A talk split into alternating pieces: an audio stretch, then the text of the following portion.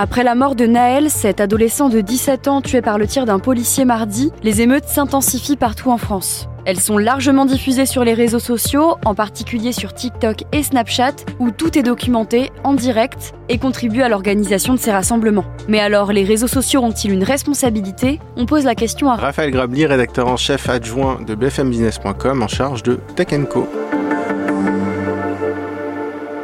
En fait, il faut remonter au 27 juin. Il y a un jeune homme qui est au volant d'une voiture, qui a 17 ans, qui s'appelle Naël, qui est arrêté, qui est face à deux policiers, qui se fait tirer dessus par l'un des deux policiers, qui décède. Et puis à la suite de ça, il y a eu un mouvement euh, qui s'est mis en place, avec notamment une marche blanche, puis des nuits d'émeutes, qui rappellent euh, les événements de 2005, mais qui sont dans un contexte qui n'est plus du tout le même. Et en fait, j'ai envie de dire qu'ils ne sont même plus dans le même monde. Euh, en 2005, il n'y avait pas de smartphone, il n'y avait pas de réseaux sociaux, il y avait encore moins Snapchat et TikTok. Là, on a une profusion d'images, j'ai envie de dire euh, seconde par seconde, qui est diffusée sur TikTok et sur Snapchat par les émeutiers eux-mêmes. Justement, les algorithmes de ces réseaux sociaux suggèrent rapidement des vidéos liées aux émeutes. Pourquoi et qu'est-ce qu'on y voit? On voit une montagne de violence et de pillage. Pourquoi les algorithmes mettent en avant ces vidéos? Déjà parce que les algorithmes veulent que vous restiez sur les applications et donc vont vous mettre euh, en avant des contenus qui vont aspirer votre attention et être potentiellement clivants pour vous faire réagir. Donc évidemment, ce type de vidéos qui sont euh, forcément extrêmement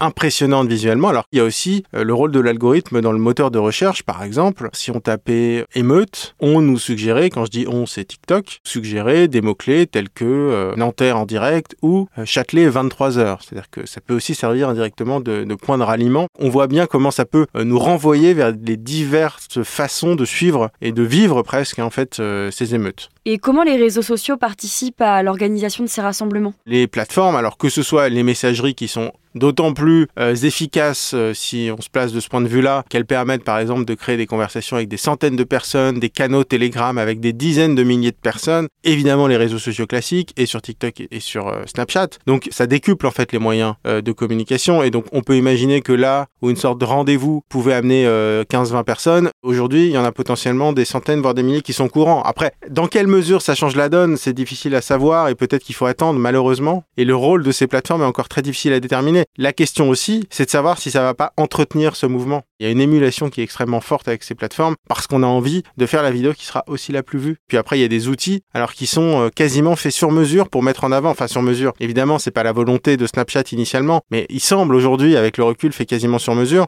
et je pense notamment à la Snap Map. C'est une carte, euh, style Google Maps. Chacun qui utilise Snapchat de façon géolocalisée va ensuite publier une story et cette story sera géolocalisée. Et donc, par exemple, la première nuit, on a vu, si on regardait la Snap Map, des zones très oranges et rouges parce qu'il y avait énormément de contenu à Nanterre. Ce matin, on en a vu bah, beaucoup plus largement dans, l'île de France, mais aussi à Marseille, à Bordeaux, etc. On peut imaginer aussi bah, que quand euh, il est 1h euh, du matin, qu'on est quelque part et qu'on regarde la Snap Map et qu'on voit qu'à un kilomètre, il se passe quelque chose, peut-être qu'on a plus envie d'y aller. Voilà. Donc euh, maintenant, la question, c'est est-ce que ça aura vraiment un effet sur la durée? Bah, Ça, malheureusement, encore une fois, on le saura dans pas tout de suite en tout cas. Merci d'avoir écouté ce nouvel épisode de la Question Info. Tous les jours, une nouvelle question et de nouvelles réponses. Vous pouvez retrouver ce podcast sur toutes les plateformes d'écoute, sur le site et l'application BFM TV. À bientôt.